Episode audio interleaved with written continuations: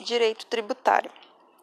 Eu vou ler algumas anotações que eu fiz do livro do Ricardo Alexandre e vamos lá. De acordo com o CTN, o artigo 3 do CTN, são tributos os impostos, taxas e contribuições de melhoria. Contudo, o STF ele entende que na verdade são cinco espécies de tributos impostos, taxas, contribuições melhorias, empréstimos compulsórios e contribuições sociais. O Sistema Tributário Nacional ele foi instituído pela emenda, complement... emenda constitucional 18 de 1965, quando estava vigente a Constituição de 1946. E aí a gente tem que ter um cuidado quando lê o CTN, porque alguns dispositivos dele não foram recepcionados pela Constituição de 1988. Uh, vamos lá. Uh, o CETEM ele foi recepcionado como lei complementar em relação a normas gerais. Daí que ele deve ser revogado, qualquer dispositivo do CETEM em relação a isso, ele deve ser revogado também por lei complementar. A recepção das normas do CTN, como ensinado lá em Direito Constitucional, ela é só para conteúdo, certo? Em relação à Constituição de 1988. É, o sistema tributário nacional ele se baseia em, em algumas premissas. O Estado, ele para para ele cobrar tributos, ele, ele se dá no regime de receitas é, derivadas, ou seja, a prerrogativa de direito público independe da vontade do particular, o patrimônio é do particular e o Estado age com poder de império. Diferente de quando o Estado é, obtém, obtém receitas através de, da ausência do poder de império com o patrimônio do próprio Estado. As receitas são patrimoniais e empresariais e não há prerrogativa de direito público. E aí o particular ele dá os, a, ele aceita ou não a intervenção do Estado para a obtenção dessas receitas originárias. Então o direito tributário ele se enquadra nesses tipos de receita, receita derivada. Ah, tem um históricozinho aqui do Estado, né? Que é, o Estado, ele, na época do Estado liberal, o Estado não intervia, né? Ah, os tributos, eles eram neutros, ou seja, para obtenção de meios materiais para atividades típicas, é, não, se, não, não se usava como instrumento para mudança, mudança, instrumento de mudança ou, enfim, da economia, né? O Estado deixava para o particular atuar. E aí veio o estado de bem-estar social, onde o Estado passa a intervir e o tributo ele é graduado de acordo com a capacidade econômica do contribuinte e há uma intervenção no domínio econômico. Pulamos para o tributo em si. O tributo ele não é neutro, ele tem impactos econômicos, é, aproveitando-se os efeitos colaterais do tributo. Isso será visto também em relação à capacidade econômica do contribuinte, que é algo a ser observado na, na taxação de qualquer tributo temos algumas finalidades. A finalidade fiscal, que serve para arrecadar a finalidade fiscal do tributo, que serve para arrecadar recursos para cofre, os cofres públicos, no caso o, ICM, o, IS, o ISS, o ICMS, o imposto de renda e o IPTU. São tributos, são impostos claramente com finalidades fiscal, fiscais. Finalidades extrafiscais o Estado ele usa do tributo para intervir na situação social ou econômica. Daí temos o exemplo do IOF, do Imposto de Exportação, do ITR e do IPVA. E temos o tributo com finalidade parafiscal. O Estado ele usa desse tributo para é, ele arrecada e o, a, o produto da arrecadação é destinado a um ente diverso. É quando a lei atribui capacidade tributária ativa a um ente diverso daquele que tem a, a competência tributária. Isso ocorre com as contribuições sociais, que a gente vai delinear mais um pouco. Tributo. Tributo é uma prestação pecuniária não sancionatória de ato ilícito, instituída por lei e devida ao Estado ou à entidade não estatal de interesse público. Esse é o conceito estampado lá no artigo 3 do Código Tributário Nacional.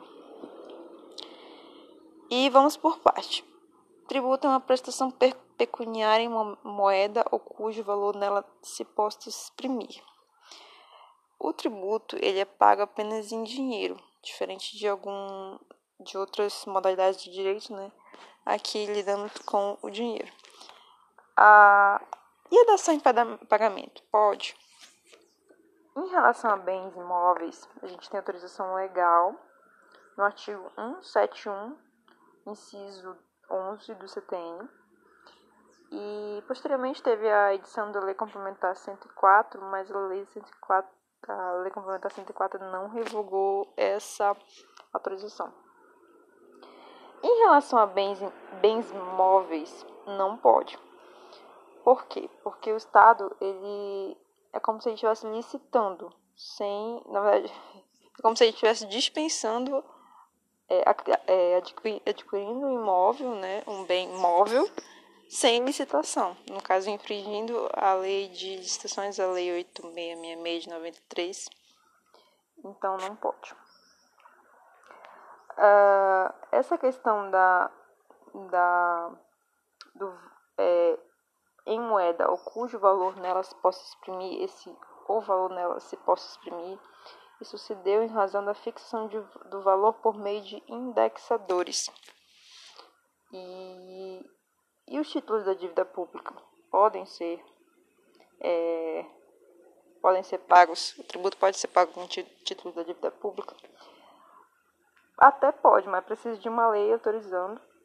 No caso, a gente tem o artigo 156, inciso 2 e 170 do CTN em relação a esse assunto. Vamos lá para mais uma característica do tributo, prestação compulsória. O tributo ele é imposto por lei, então é irrelevante a vontade do credor ou do devedor. A lei é fonte direta e imediata e há uma compulsoriedade. Há o fenômeno da incidência tributária, ou seja, a gente tem a hipótese de incidência que gera o fator, o fato gerador e que cria a obrigação tributária do fato temos a hipótese e da hipótese com fato. Há um encontro, né? Do que tem do, da hipótese prevista na lei com o fato gerador ocorrido na realidade fática.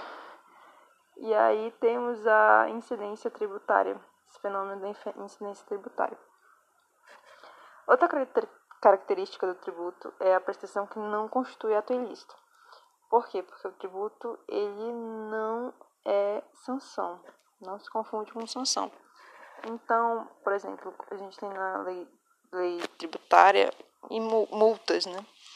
Mas as multas, elas são pela são uma forma de sanção por ato ilícito e visam coibir condutas que são cobradas por lançamento. Então, assim, o tributo, se alguém, se alguém obter, por exemplo, renda de qualquer fonte, seja lícita ou ilícita, passa a ser devedor de imposto de renda, que é o princípio do pecunia non olent, que o dinheiro não cheira, né? É por isso que se diz que quando, por exemplo, mesmo um traficante de drogas, por exemplo, é, ele obtém aquela renda daquele trabalho ilícito, mesmo ali incide o direito tributário. Por quê? Porque é, o dinheiro não cheira. Então, em tese, a fato gerador, a incidência tributária. É, tributo confiscatório seria um tributo que serve como punição. Já o tributo com efeito confiscatório seria o tributo com incidência exagerada de forma que, absorvendo parcela considerável do patrimônio ou da renda produzida pelo particular, gerasse nele e na sociedade uma verdadeira punição. É, isso aqui a gente vai, vai ver mais lá na frente, que é uma das um dos princípios, né, que o tributo não pode ter efeito confiscatório. É, mais uma característica do tributo é uma prestação instituída por lei. Essa lei pode ser complementar, ordinária ou até por MP, lá no rol do artigo 59 da Constituição, todas aquelas hipóteses lá podem ser, é, podem instituir um, um tributo. Né? A lei é aprovada pelos representantes, logo, o povo só paga o que aceitou pagar. É nota, é, tem uma expressão em inglês aqui, mas eu não vou pronunciar porque, enfim, tem medo de errar. Mas, mas é isso, é, essa é a lógica de que a sociedade ela só paga o que os representantes por ela, né, aceitaram pagar. E aí a lei, pode ser lei ou MP, né, que cria, criar ou extinguir tributo é uma regra sem exceção, feita por lei. É um requisito de validade. Já para majorar ou reduzir tributo, é uma regra que tem exceções. Isso aqui é um requisito de existência. Por exemplo, majorar ou diminuir, reduzir tributo. Temos o exemplo da alíquota do, do imposto de, de importação, imposto de exportação, imposto sobre produtos industrializados, imposto sobre operações financeiras o IOF, o IPI, o IE, o II e a CID de combustíveis. Eles são alterados, alteráveis por ato do Poder Executivo, de acordo com o artigo 153, parágrafo 1 e artigo 177, parágrafo 4 da Constituição Federal. E também temos outra hipótese de ICMS monofásico sobre, sobre combustíveis, que é definida por convênio é, de acordo com o artigo 155, parágrafo 4 inciso 4 da Constituição. São essas duas hipóteses que podem majorar ou reduzir tributos que não precisa de lei. Outra característica do tributo é a atividade administrativa vinculada. Aqui a gente tem a indisponibilidade do interesse público, ou seja, se a gente tem a incidência, tem a incidência tributária tem a hipótese de incidência, fato gerador e a obrigação tributária, o agente público ele não pode dispor da dispor da, da, da, da, da atividade de cobrar tributo. Ele é, é vinculado a esse a essa a essa questão, a essa atividade, né? instituído e cobrado pelo administrador.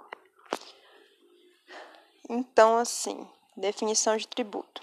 Cobrança é plenamente vinculada, todos, todos os tributos. Quanto à hipótese de incidência ou fato gerador, os tributos podem ser vinculados. O fato gerador é uma atividade específica relacionada ao contribuinte. Exemplo, taxas e contribuições, a gente vai ver isso mais na frente. E não vinculados. O fato gerador é uma situação independente de qualquer atividade estatal específica relacionada a contribuinte, exemplo, impostos. Os impostos eles servem para, é, eles são destinados né, a, a custear todas as despesas estatais, não é um serviço que a gente chama de uti universi, universi. Não, não tem uma especificidade de on, para onde a arrecadação do imposto de renda, do impo, dos impostos eles irão, né? Eles vão para custear todas as, todas as despesas que o Estado tem. Diferente das taxas e contribuições de melhoria, que eles têm, assim como a contribuição social também, eles são uma eles são taxas, então são tributos que são contraprestacionais, né? Eles é, ocorrem porque há uma situação que o contribuinte é, gera para o Estado, né? E, enfim. Aí temos também a definição de arrecadação de tributo. quando ele é vinculado, ou seja, só pode ser utilizado para atividades específicas. No caso, as contribuições sociais, né, elas são têm despesas específicas, né? E não vinculados quando podem ser usados para qualquer despesa. Exemplo, o imposto, né? O imposto ele pode ser utilizado para qualquer despesa estatal e independe de qualquer atitude do contribuinte. Alguém recebeu renda, é, o Estado vai lá e, e é, o contribuinte é tributado no imposto de renda, enfim, tirando as exceções legais. Mas isso independe de qualquer atitude do contribuinte e basta a ocorrência do fato gerador, da hipótese de incidência, para que seja tributado. A destinação legal do tributo não tem a ver com a destinação desse. É, isso está estampado lá no artigo 4 do CTN. A súmula 353 do STJ. As disposições do CTN não se aplicam ao FGTS. O FGTS ele não é tributo, por isso que não se aplica. Tributos em espécie. Como eu falei anteriormente, a gente tem três correntes que se formaram a respeito de quais são os tributos no direito tributário. A gente tem a primeira, que é a dualista, também chamada de bipartida ou bipartide, que define que são impostos, são tributos apenas os impostos e taxas. Temos a segunda, que é a tripartida, tricotômica ou tripartite, qualquer um desses três nomes, né? Adotada pelo CTN, que diz que tributos são apenas impostos, taxas e contribuições de melhoria, estampado no artigo 3 do CTN. E temos a última corrente, que é a pentapartida ou quinta partida, adotada pelo STF, que diz que são tributos, impostos, taxas, contribuições, melhorias, empréstimos compulsórios e contribuições sociais. A natureza jurídica do tributo. É, Para a gente verificar a natureza jurídica, a gente tem que responder algumas perguntas o Estado ele presta alguma atividade específica para o devedor? Se sim, o tributo é vinculado. Se não, o tributo não é vinculado. O tributo, tributo goza de ref, referibilidade. Se não, é porque ele não é vinculado. E as taxas e contribuições, elas não, elas são vinculadas a administração cobra determinado valor, verificar a característica da, da ação. É tributo, sim. O fato gerador é uma atividade específica relacionada ao contribuinte. Se não for, é um imposto. Se for, você vai para a próxima pergunta. A atividade é, é o exercício de poder de polícia ou prestação ou prestação ou disponibilização de serviço público? Se sim, vai ser uma taxa. Se não, você vai para a próxima pergunta. Atividade é uma obra da qual decorra valorização é, imobiliária? Se sim, vai ser uma contribuição de melhoria. Se não, é uma exação inconstitucional e não pode ser cobrada. A gente tem a súmula vinculante 41 que diz assim: que a iluminação não pode ser remunerada mediante taxa. É, as taxas não podem ter base de cálculo próprias de imposto, logo para decifrar a natureza jurídica do Instituto, deve-se ater a fato gerador e a base de cálculo. No caso, para definir a natureza jurídica, é, você tem que olhar para o fato gerador. E aí, quando se tratar de empréstimos compulsórios ou contribuições sociais, você também tem que ver qual é a, a destinação da arrecadação dos desses tributos. Aí vai ser um critério também a ser analisado. Impostos. Tributos de arrecadação não vinculada, ou seja, eles não porque eles incidem sobre manifestação de riqueza do sujeito passivo, que é o devedor, a aplicação da solidariedade social. O imposto ele pode ser instituído via de regra por lei ordinária ele só vai é, necessitar de lei complementar quando for imposto de é, o, I, o imposto de guerra, imposto de imposto residual, que a gente vai ver mais adiante. As taxas e contribuições elas têm um caráter retributivo contraprestacional e o imposto ele tem um caráter contributivo, como a gente já falou anteriormente. Os impostos eles financiam as atividades gerais do Estado, remunerando os serviços universais, util universe, que por não gozarem de referi, re, referibilidade, especificidade e divisibilidade, não podem ser cobrados por meio de taxa. A União, a gente tem alguns impostos. Tem o imposto de importação, que é o II, o imposto de exportação, o IE, o imposto de renda, o IR, o imposto é, sobre produtos industrializados, o IPI, o imposto sobre operações financeiras, que é o IOF, e temos o imposto sobre é, sobre é, ITR, esqueci agora o TR, e o IGF. esqueci desses dois, mas enfim, aí o Estado. O Estado tem o ITCMD, o ICMS e o IPVA. E o município IPTU, ITBI e tem o ISS. A gente tem uma reforma aí da, da reforma tributária rolando que tem tem alguns algumas propostas de emenda que estão querendo juntar todos os impostos em um só para cada ente federativo, sabe? Fazer uma reforma assim bem aprofundada. É, não sei como é que isso vai rolar, mas vamos ver as cenas dos próximos capítulos. A União ela pode cobrar outros impostos que é a competência tributária residual. Está previsto lá no artigo 1554 da Constituição Federal.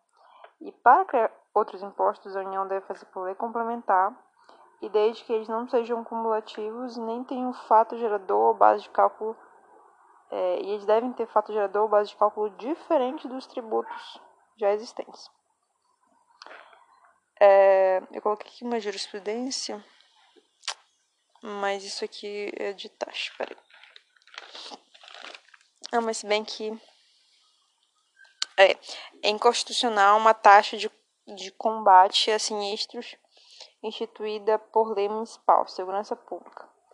É, a segurança pública ela, é, ela deve ser custeada por impostos, é um serviço essencial, então é inconstitucional a taxa de combate a sinistros estabelecida por lei municipal. Isso, tá, isso tá, foi decidido pelo STF lá no é, recurso extraordinário 64 32 47 informativo 871.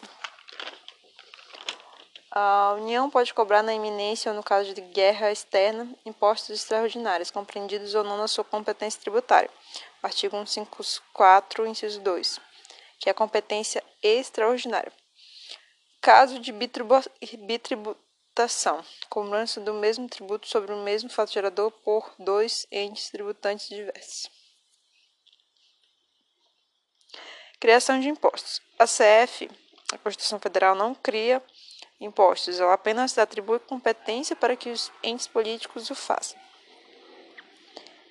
É, impostos. É lei de caráter nacional, é lei complementar de caráter nacional que defina os respectivos fatos geradores, base de cálculo e contribuintes. Isso está previsto lá no artigo 146, inciso 3a. Quando a, Quando a União deixa de legislar, ocorre a capacidade plena para que os Estados possam exercê-la. A classificação dos impostos. Eles são reais, não levam em consideração os aspectos pessoais, subjetivos, no caso do contribuinte, né?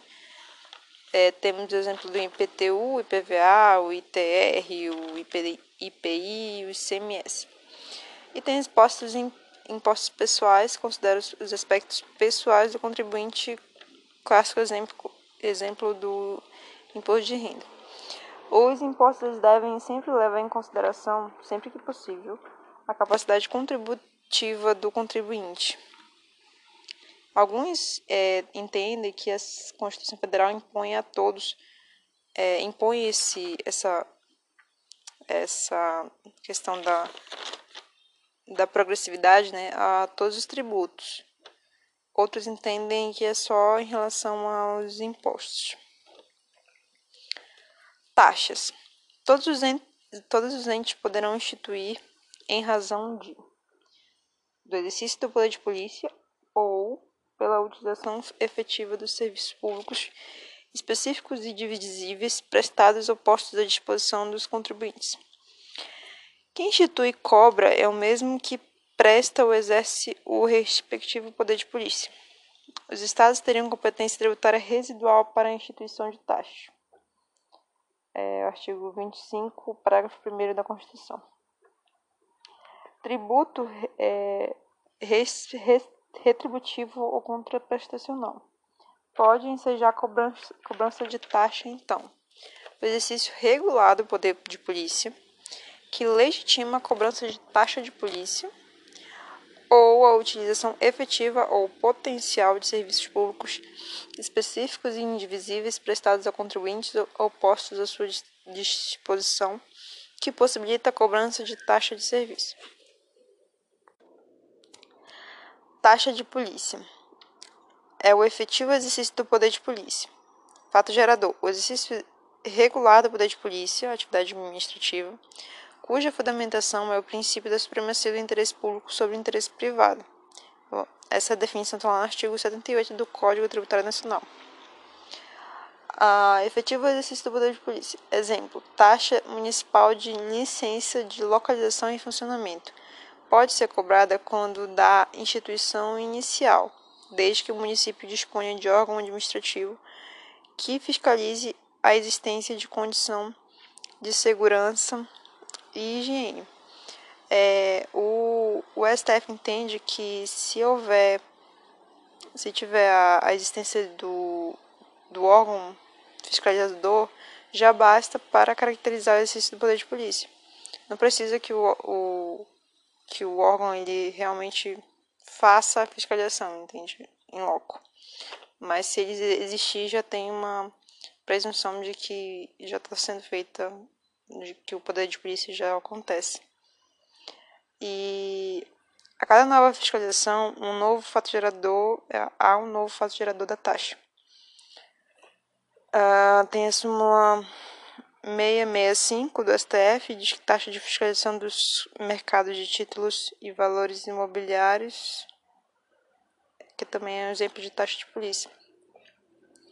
É, existia uma contribuição à Fundap, que era para reforçar o caixa da Receita Federal, e aí o, o ressarcimento pelas despesas administrativas decorrentes de atividades extraordinárias de fiscalização também caracteriza é, o exercício do, poder de, exercício do poder de polícia. Também é taxa e é constitucional.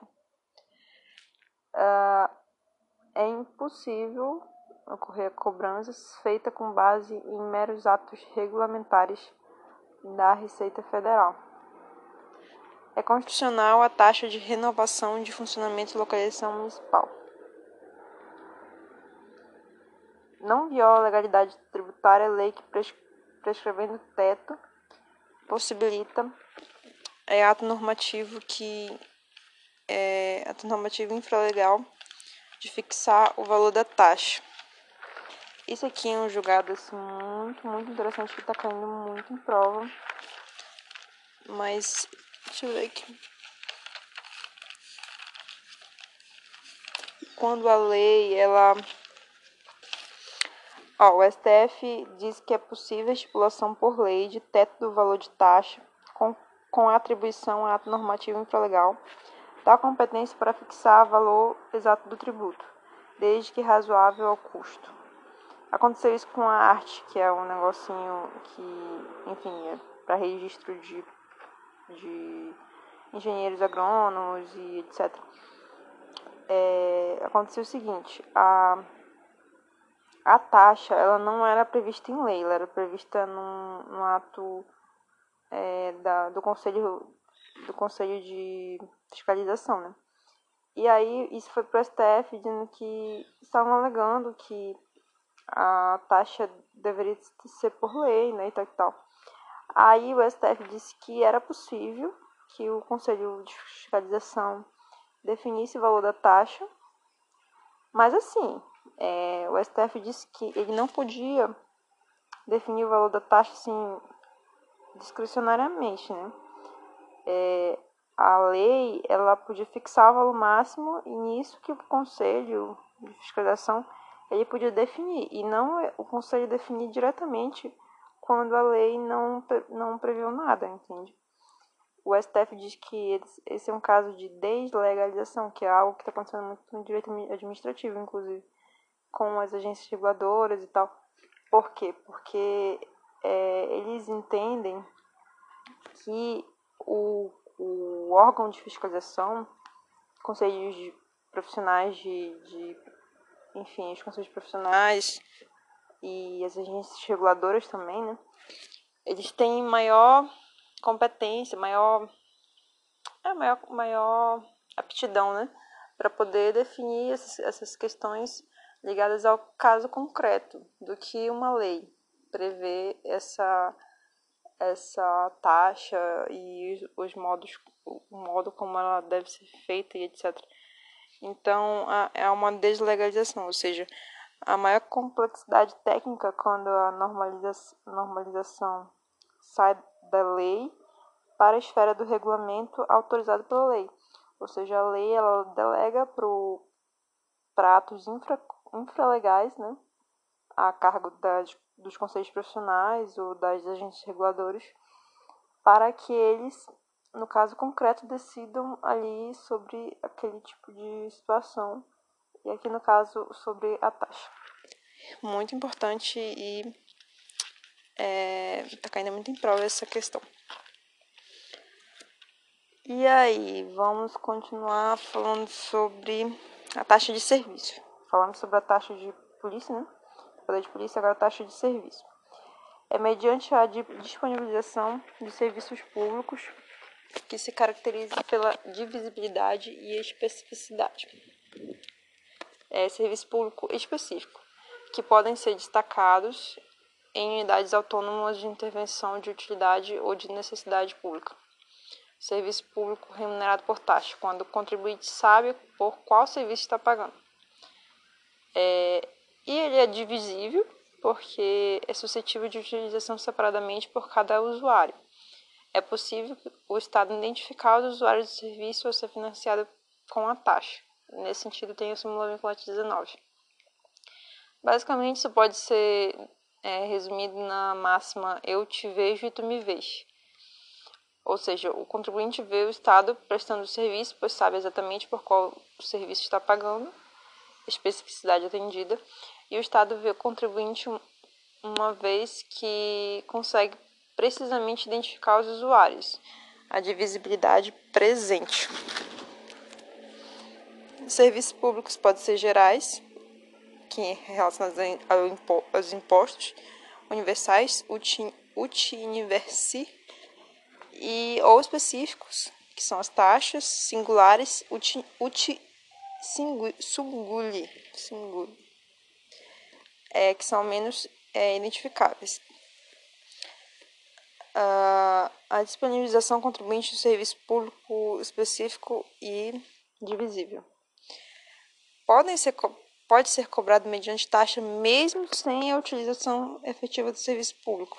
Utilização potencial definida em lei como de utilização compulsória e posto à disponibilização do contribuinte mediante atividade administrativa em efetivo, com, efetivo funcionamento. Isso aqui é uma presunção de, de utilização do serviço, não é uma utilização efetiva. O Código Tributário ele fala numa utilização efetiva do serviço público, né, para gerar taxa. Aqui não, aqui tem é, a cobrança mesmo quando não há utilização efetiva, ou seja, uma utilização potencial, né?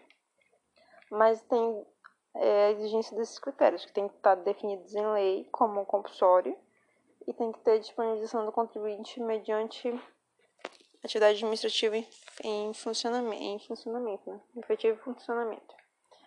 Nos demais casos, é só com a utilização efetiva do serviço público. A base de cálculo de taxa. Não podem ser próprias de impostos. É, isso está no artigo 145, parágrafo 2 da Constituição. Uh, a taxa não pode ter base de cálculo ou fato gerador idêntica aos que correspondem a impostos. Artigo 177, parágrafo único da, do CTN. A cobrança de imposto. O Estado não precisa realizar qualquer, ato, qualquer atividade específica. Logo, a base de cálculo será uma grandeza que não possui qualquer correlação de valor com o que o Estado gasta para a consecução dos fins. É bem lógico isso, né? Tipo, se, o, se eu pago imposto e isso vai. Isso independe de qualquer coisa que eu faça. Mas e, vai para custear atividades do Estado, não tem, por, não tem por que ter uma correlação, né? Diferente da taxa, que necessariamente tem que ter uma correlação, porque se eu estou usando um serviço público e se eu pago uma taxa, por exemplo, no cartório, é, essa taxa ela tem que ter uma correlação do, do que eu estou pagando pelo custo da prestação do serviço, né? Então, é isso. A súmula, súmula 595 diz assim, que é inconstitucional a taxa municipal de conservação de estrada de, ro de rodagem cuja base de cálculo seja idêntica ao do ITR. É, custos judiciais, é, advindas do serviço público lato senso. São taxas, né? Os custos judiciais são taxas. Elas podem ser cobradas tendo por base o valor da causa ou da condenação. Se for excessivo ou inexistir um valor máximo, a alíquota referente às taxas se tornam ilegítimas. A súmula 667 do STF diz assim: viola garanti a garantia constitucional de acesso à jurisdição, a taxa judiciária é calculada sem limite sobre o valor da causa. Então tem que ter um limite para é, a taxa. A coleta de lixo. Imóveis maiores produzem mais lixo do que imóveis menores. Taxa de lixo domiciliar. O STF adotou essa tese e editou a súmula vinculante 29 diz assim: é constitucional a adoção no cálculo do valor da taxa de um ou mais elementos da base de cálculo próprio de determinado imposto, desde que não haja integral identidade entre uma e outra. É, princípio da capacidade contributiva pode ser aplicado às taxas. STF. Esses dias eu, eu, eu respondi uma questão interessante que eu não lembro qual foi o concurso que falava assim que a taxa era cobrada de acordo com a frente do imóvel, claro, com o tamanho da frente do imóvel, né? E, e claramente inconstitucional, né? Porque, enfim, não, não, não tem porque a, a minha frente pode ser maior e eu posso produzir mais lixo do que a sua frente, que pode ser menor. Então não tem muita lógica. A, a taxa ela tem que ter uma correlação com o, o serviço, sempre. Então, lembrar disso. É criação de taxas com valores fixos definidos em tabela. Pode. A lei 7.994 diz que a taxa de fiscalização dos mercados dos valores mobiliários ela pode ser definida em tabela. O valor líquido do patrimônio ele é referência. Qual é a diferença de taxas e preços públicos? Muito importante isso. A taxa ela tem caráter contraprestacional. O preço público também, né? Há, uma exigência na taxa de referibilidade. E também há uma exigência de referibilidade nos preços públicos, ou seja, identificar o beneficiário do serviço. O que acontece é que na taxa a gente tem o regime tributário, do regime de direito público, né? E no preço público, lembrem lá da concessionária de lá na, da estrada que paga pedágio, né? Sempre lembrar do pedágio, é, que é um regime contratual, direito privado. É uma pessoa jurídica de direito privado que, que explora aquele serviço pode ser serviço também de água, esgoto, enfim. É, que esses serviços de água e esgoto ele possui natureza de tarifa ou preço público, já referendado pelo STF essa questão. Uh, e a taxa é sempre pessoa jurídica de direito público. O STJ tem a súmula 412 que diz assim: a ação de repetição de débito ela é uh, esqueci de colocar aqui restante da súmula, mas ela diz respeito ao, ao preço público. Ela tem caráter de preço público. A súmula 454 do STF. Preços de serviços públicos e taxas não se confundem, porque estas, diferente daquelas, são compulsórias e têm a sua cobrança condicionada à prévia autorização orçamentária em relação à lei que os instituiu.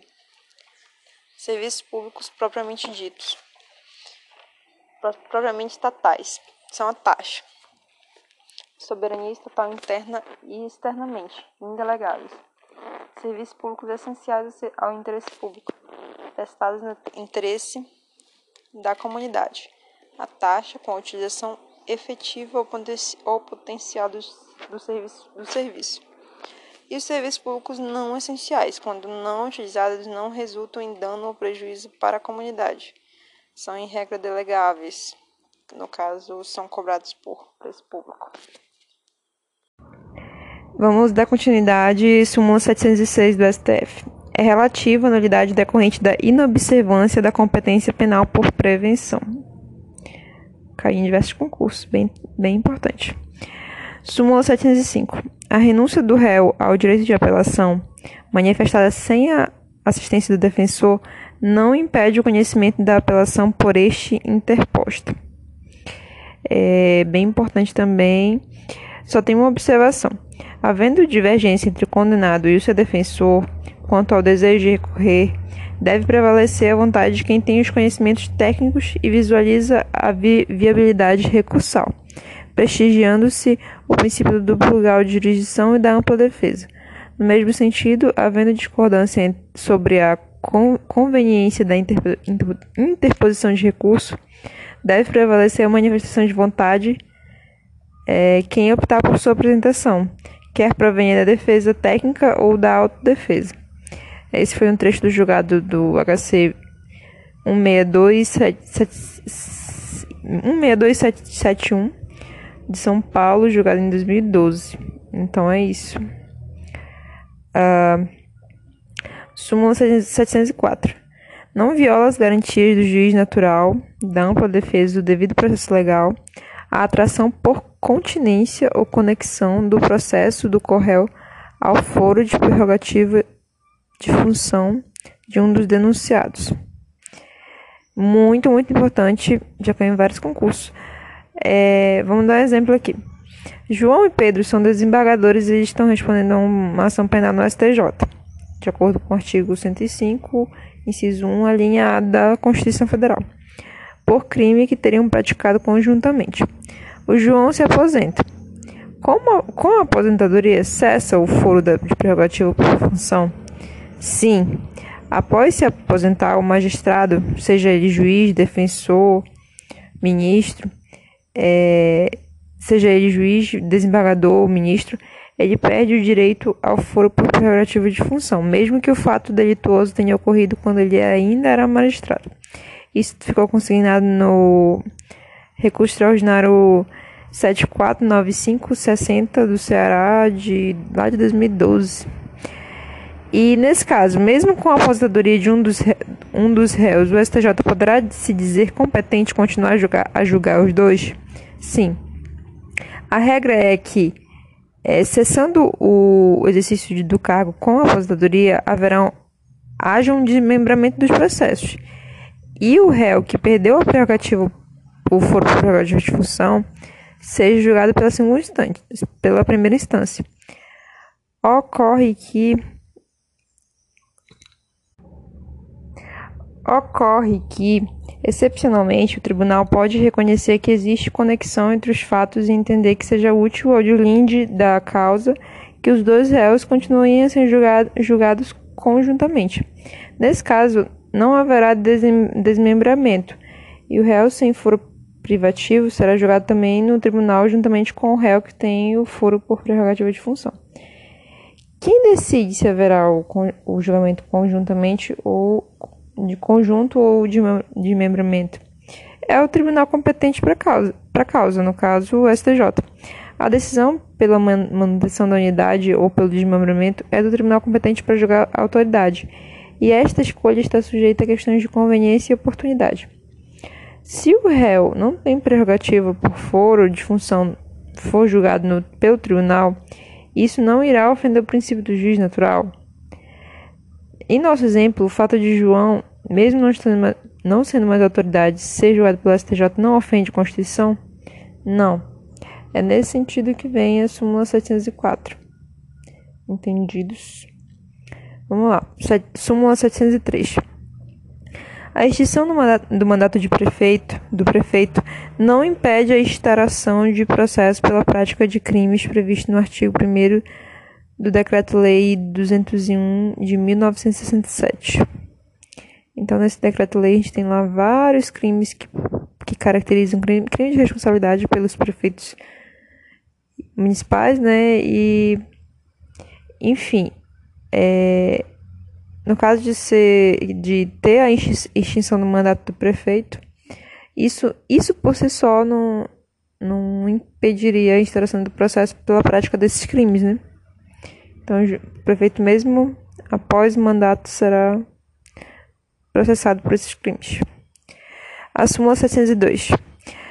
A competência do Tribunal de Justiça para julgar prefeitos restringe-se aos, aos crimes de competência da Justiça Comum Estadual nos demais casos, a competência originária caberá ao respectivo tribunal de segundo grau. É, vamos lá. O que acontece aqui? Crime comum praticado por prefeito. Quem julga? É, se for crime estadual, vai ser o TJ. Se for federal, vai ser o TRF. E se for crime eleitoral, vai ser o TRE, né? Então, é, tem que ter muito cuidado nessa análise. Em regra, os prefeitos são julgados pelo TJ do seu respectivo estado. Porém, em caso de competência da Justiça, da Justiça Federal, o, o julgamento se dará pelo Tribunal Regional Federal competente. Tem uma questão aqui interessante desse, dessa súmula que diz assim, que é do Tribunal de Justiça do Ceará 2018 do CESP. O prefeito de determinado município recebeu recurso da União para ampliar o acesso ao ensino fundamental e valorizar o magistério das escolas municipais por meio de ações de capacitação. Contudo, ultrapassado o prazo fixado no cronograma de aplicação de, dos recursos, verificou-se que as atividades planejadas não haviam sido executadas e que a verba transferida pela União havia sido utilizada no, no fundo de campanha eleitoral do prefeito, do filho do prefeito e aí o que acontece? Conforme o entendimento do STJ, do STF acerca do regime constitucional da responsabilidade do chefe do executivo, o julgamento do crime praticado pelo prefeito compete ao respectivo Tribunal Regional Federal, já que a aplicação do recurso desviado está sujeita à fiscalização do TCU.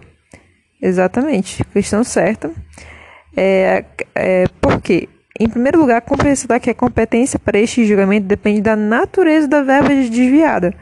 No caso, trata-se trata de verba da União transferida ao município por meio de repasse voluntário e cujo uso é fiscalizado pelo TCU. Portanto, de acordo com, essa, com a súmula também, lá do STJ, súmula 208, compete à Justiça Federal processar e julgar o prefeito municipal por desvio de verba sujeita à prestação de contas perante o órgão federal. Note que, também que a súmula 702 do, ST, do STF determina que a competência do Tribunal de Justiça para julgar prefeitos restringe-se aos, aos crimes de competência da Justiça Comum Estadual e, nos demais casos, a competência originária caberá ao respectivo Tribunal de Segundo Grau, ou seja, o STF, o TRF. Então, vamos partir para a próxima súmula. Súmula 701. No mandado, no mandado de segurança impetrado pelo Ministério Público contra a decisão proferida em processo penal, é obrigatória a citação do réu como litisconsórcio passivo. litisconsorte passivo. É, a integração da relação processual pelo réu como litisconsorte passivo é obrigatória. Isso porque haveria clara ofensa ao contraditório e ampla defesa caso fosse possibilitado ao MP discutir determinada matéria constante do processo penal sem que o réu pudesse se manifestar. Então, é obrigatória a citação do réu como litisconsorte passivo. Súmula 700. É de cinco dias o prazo para interposição de agravo contra a decisão do juiz da execução penal. Essa súmula é válida, né? Então, é... só mais um detalhe. A intimação do, do MP e do defensor nomeado é pessoal, conforme disposto no artigo 370, parágrafo 4 do, do CPP, sendo descabida a intimação por publicação em diário oficial. Por outro lado, tratando-se em se for, se for defensor constituído do, do advogado, do querelante e do, do assistente, a intimação facear por publicação no órgão incumbido da publicidade de atos judiciais da comarca, inclu, incluindo, sobre pena de nulidade, o nome do acusado, tal como dispõe o parágrafo 1 do artigo 370. Então é isso, galera. Sempre lembrando que o defensor constituído, o advogado querelante e o assistente, eles são intimados por diário oficial e o MP e o defensor são pessoalmente, né? Então, o, defensor nomeado, no caso, né? Não é. Se for constituído pelo próprio réu, ele vai ser intimado por, por meio eletrônico, mas se for nomeado pelo juiz, no caso, a intimação, o dativo, né? A intimação ela é pessoal, assim como assim no caso também da Defensoria Pública e do Ministério Público. É tem outras súmulas. Tem essa súmula aqui, mas ela está superada. É a súmula 699. O prazo para interposição de agravo em processo penal é de cinco dias, de acordo com a Lei 8.038 de 90, não se aplicando o disposto a respeito nas, nas alterações da Lei 8.950 de 94 ao Código de Processo Civil. E por que, que essa súmula está tá superada? Assim, o agravo de que trata essa súmula é aquele interposto contra a decisão do presidente ou do vice-presidente do tribunal de origem que inadmite o recurso especial ou recurso extraordinário. Segundo a súmula, em um processo criminal, se a parte interpusesse RE ou RESP e o tribunal de origem inadmitisse algum deles, caberia agravo e este deveria ser interposto no prazo de cinco dias. Esse prazo de cinco dias ele era previsto no artigo 28 da Lei 8.038 de 90. É, só que assim, é, o CPC de 73 ele previa o prazo de 15 dias. Antes da súmula ser editada, ficou uma dúvida: aplica-se o CPC ou o artigo 28 lá da Lei 8.038? O STF, a fim de pacificar o tema, editou a súmula. Não se aplica o prazo do CPC, mas sim o prazo especial da lei do artigo 28 da Lei 8.038 né? Aí o prazo do CPC só valeria para processos cíveis e, no caso dos feitos criminais, existe a regra específica. Ocorre que o artigo 28 da Lei 8.038 foi expressamente revogado pelo novo CPC. Então o argumento caiu e aí tá só o prazo agora de 15 dias, de acordo com o artigo 1003, parágrafo 5 e o artigo 1070 do CPC. E aí já tem julgados confirmando isso, que o prazo agora desse agravo ele é de 15 dias. É, e, e, e ademais, né, tem a questão dos dias úteis. É, no caso, é, não se aplica o artigo 219 do CPC, considerando que existe é, no processo penal, né, não, não se aplica o, o, o prazo em dias úteis ao processo penal, não é uma regra somente do processo civil, então fica 15 dias por conta do CPC, mas não não puxa a regra dos dos dos dias úteis. A súmula 699 do STF está superada, isso porque depois do novo CPC o prazo para interposição do agravo contra a decisão do Tribunal de, de Origem, que não admite o recurso especial ou extraordinário, mesmo em processo penal, é de 15 dias, conforme o artigo 1003, parágrafo 5 do CPC de 2015. Apesar disso, o prazo é corrido, porque não existe em é, não existe contagem em dias úteis no processo penal.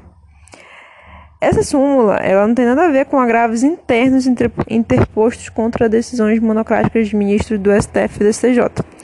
No caso de agravo contra a decisão monocrática de ministro do, STJ, é, ministro no STF do STJ, em recursos ou em ações originárias que versem matéria penal e processo penal, o prazo continua sendo de cinco dias, nos termos do artigo 39 da, da Lei 8.038. Não se aplica, no caso, o artigo 1070 do CPC. Tá certo? Então, saber diferenciar essas duas situações aí. Quando for o agravo contra a decisão que inadmite o recurso extraordinário e o RESP, aí vai ser esse agravo de 15 dias, que é em dias úteis, de dias corridos. No caso do processo penal, né? em dias corridos no caso do processo penal. E aí, se for um agravo contra a decisão monocrática do, do ministro relator do STF, do SCJ, em recursos ou ações originárias que versem sobre matéria penal ou processo penal, o prazo continua sendo de cinco dias. Então, duas coisas que são bem distintas.